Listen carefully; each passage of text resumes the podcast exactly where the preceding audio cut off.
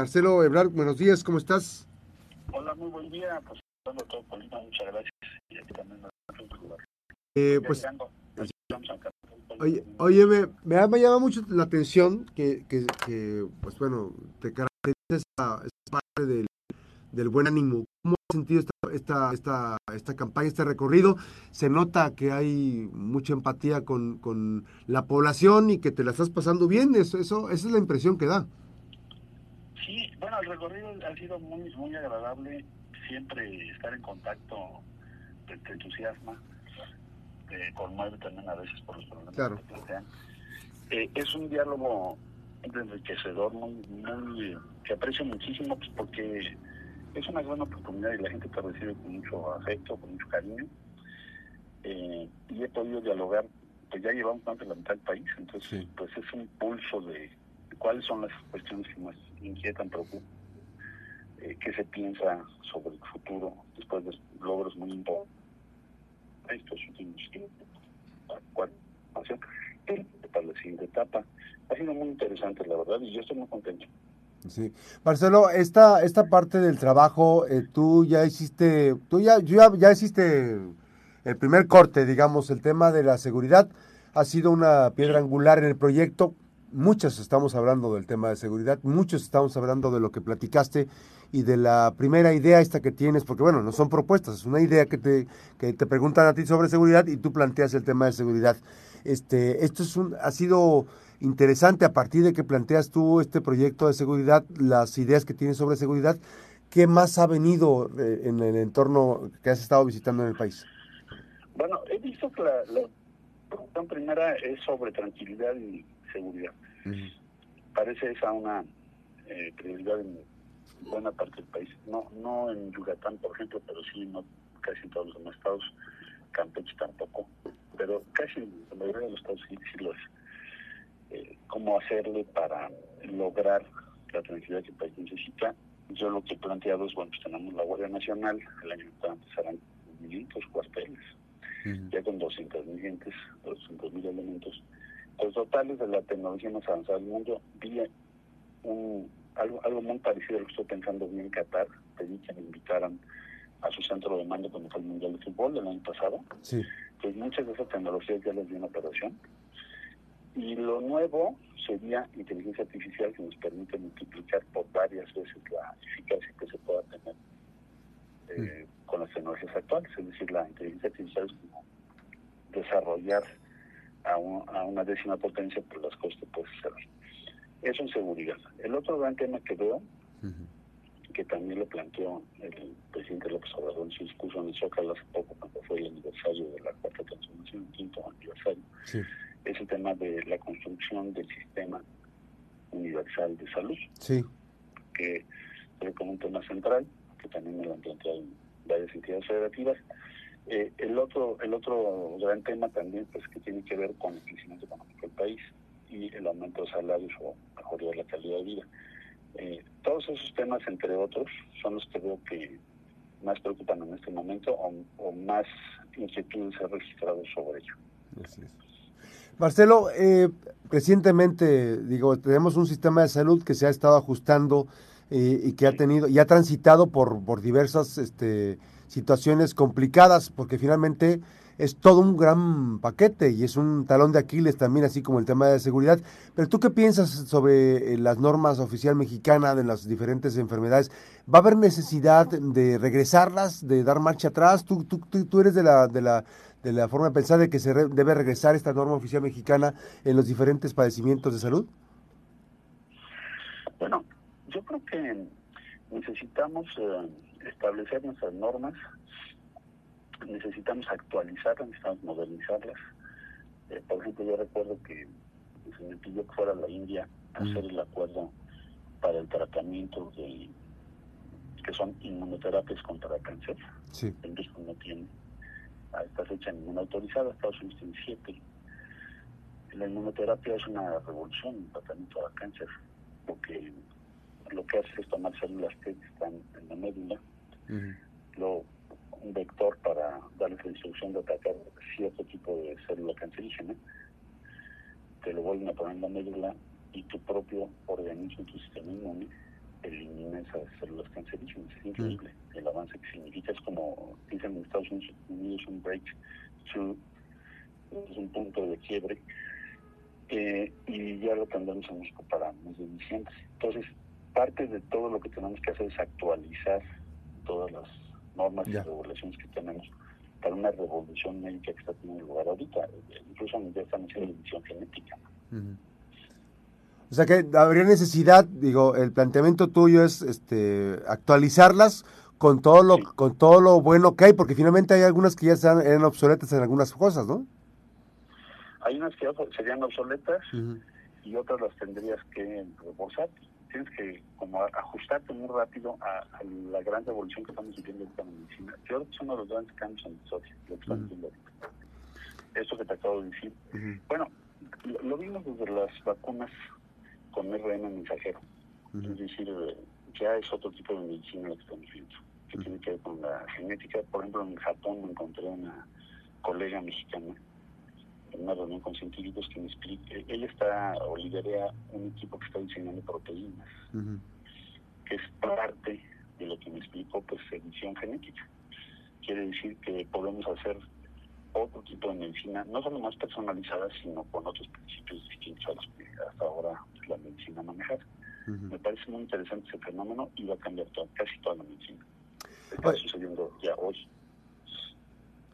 Regresas a, regresas a Colima, yo, yo recuerdo, este, ayer platicaba con unos amigos, recuerdo que, no, no recuerdo el año, pero te recuerdo bien, cuando viniste con Enrique Márquez ahí en La Medusa, en un restaurante al norte de la ciudad, Enrique Márquez con este el propio Camacho Solís, este, y venían a presentar el, libro de, Enrique Camacho. Este, Ernesto, Ernesto Camacho? No. Enrique Márquez, perdón. Enrique Márquez. Ah, ya. Y...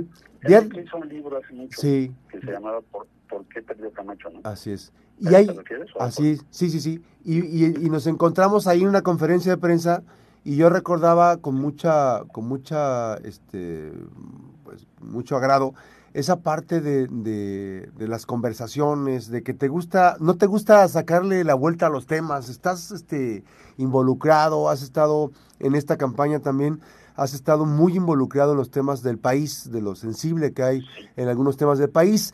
Eh, este recorrido ya más de la mitad del país te ha llevado a, replantear este, las prioridades de lo que está ocurriendo para llevarlas al tema de la coordinación de la cuarta transformación? Mira, siempre el recorrido es muy interesante porque te actualizas en muchísimas cosas, ves cuál es el pulso. También eh, eh, ya tengo una idea de qué dificultades o posibilidades tenemos en cada región del país.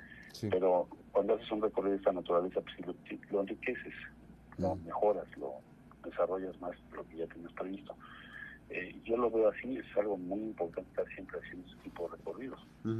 Y bueno, eh, a ver, ¿qué es lo que necesitamos ver con, con todo cuidado? Tenemos una oportunidad de oro enfrente. Los próximos 10 años no tengo la menor duda que el viento va a estar a favor de México. No ha sido así todo el tiempo. Hemos pasado muchas etapas donde no tuvimos eso. Prácticamente en lo que va de este ciclo, tuvimos un momento muy favorable al inicio del siglo porque los precios de petróleo subieron mucho. Sí. ¿Te acuerdas que andaban por 100 dólares? Sí, sí, sí. pero ahora lo que tenemos es un fenómeno estructural que no son precios nada más de materias primas, la relocada. Sí a gran escala de empresas de Asia, hacia particularmente China, hacia Norteamérica. Entonces, en Norteamérica nosotros somos muy competitivos. Entonces, creo que tenemos una muy buena oportunidad de crecer mucho más de lo que lo hemos hecho y además urge que lo hagamos, porque México ya es un país con 29 años de edad promedio. Entonces, ya no somos tan jóvenes. Entonces, necesitamos tener éxito eh, crecer a más del 4% anual para que crezca nuestra clase media y se reduzca la pobreza. Es nuestra gran oportunidad, tenemos que tomar esa oportunidad. Y, y en cada entidad federativa y en cada lugar tienen diferentes potencialidades relativas a ese crecimiento económico. Entonces, eh, en la parte social también he visto con claridad la importancia de tener un sistema universal de salud. Eso es un gran tema. Igualmente el tema educativo y tiene diferentes acepciones de, acceso. y también de calidad del sistema educativo. Entonces, me ha resultado realmente enriquecedor y muy motivante y conmovedor todo este recorrido. Sí. Marcelo, hoy vienes a Colima, hoy estarás este, reunido eh, con la población de Colima en un evento a las 10 de la mañana. Eh, ¿qué, ¿qué, ahorita nos están escuchando a nivel estado, este, la población que a lo mejor no va a poder estar por acá, pero este, ¿qué tienen que eh, comentar y compartir cuando les llamen de la encuesta que va a ser en las próximas semanas? Lo que estoy diciendo, la encuesta va a ser una encuesta abierta. Eh, va a ser una encuesta a vivienda, no, no vas a ir tú a votar, sino que te van a ir a tu casa conforme una muestra que será de alrededor de 6.000 en, en todo el país. Eh, te van a preguntar qué es lo que tú prefieres en la encuesta. Sí.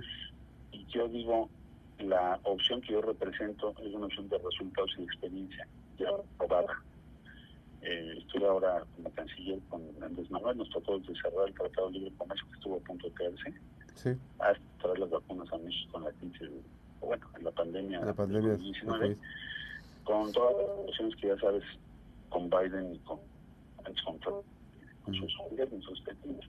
Entonces, esa parte que, que digamos es la, el conocimiento de la esfera internacional, los actores principales del mundo, no la tenía yo, yo había sido jefe de gobierno de la Ciudad de México, ahí implementamos un plan de seguridad muy exitoso también y de crecimiento económico, legislador y me había tocado estar en áreas como desarrollo social, gobierno, jefe de la policía, pero no tenía la parte internacional, bueno, pues afortunadamente ya la, ya la tuve.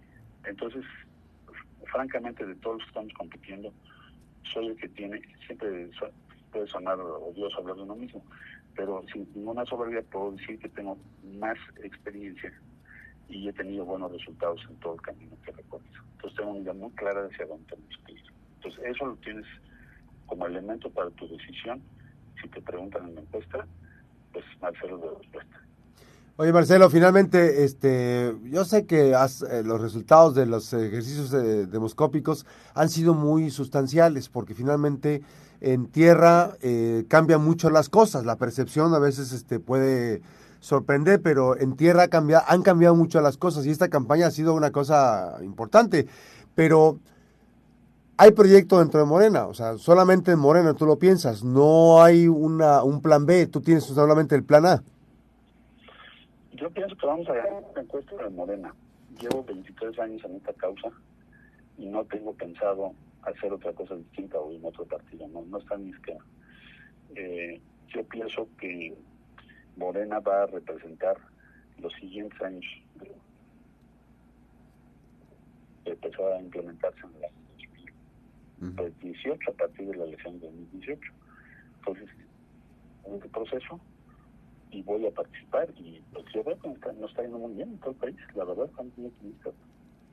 Bien, pues ya nos estaremos escuchando por acá en el mensaje, 10 de la mañana, en las instalaciones del de, el Auditorio Miguel de la Madrid. Hurtado, aprecio mucho la conversación. Este, sé que vienes eh, a trabajo forzado, pero bueno, este, con el entusiasmo que, ha caracterizado esta campaña, esta, este recorrido por el país, que insisto, es una característica interesante que ha sido la alegría. Y hay una frase que tienes para finalizar. ¿Todo va a estar bien, cómo dices? Tienen sonrían, todo va a salir bien. Muy bien. Hay que sonreír. Gracias, Marcelo. gracias a ti, me dio mucho gusto y a todos. Muy buen día. Gracias, buenos días, Marcelo Ebrard, en esta mañana aquí en la Mejor FM Noticias. Vamos a ir a una breve pausa, cerramos transmisiones un momento más aquí en Facebook Live y en Twitter y en, eh, también en YouTube. Vamos a la pausa y regresamos. Bueno, va a ser interesante este recorrido de Marcelo Ebrard. Eh, está la visita eh, de Marcelo en, en este recorrido y te lo voy a comentar, está el evento. Hay muchos grupos que están eh, sumándose al esfuerzo y al trabajo de el, el, recorrido de Marcelo Ebrard, la campaña. Hay una gran expectativa. Ayer este, hay grupos en específico, por ejemplo, esto va a ser el movimiento progresista. Hay uno de mujeres, en fin, hay uno de hombres, hay uno de investigadores. Marcelo Ebrard estará esta mañana, este viernes, en el Auditorio Miguel de Madrid la antigua central. Al término del evento están invitando al conversatorio en el Salón Lila, en el Hotel Concierge, en el antes Hotel Ceballos, ubicado en el centro de la ciudad de Colima. Este movimiento progresista Colima son grupos que han estado acompañando a Marcelo Ebrard en, esta, en este recorrido por el país. Eh, así es que está la, invitación. 10 de la mañana este primer encuentro en la ex central camionera y después, más tarde, estará en las instalaciones del Hotel Concierge eh, para convertir y compartir con algunos temas importantes. Ya estaremos llevando la información hacia las 2 de la tarde sobre este importante evento. Vamos a la pausa, regresamos.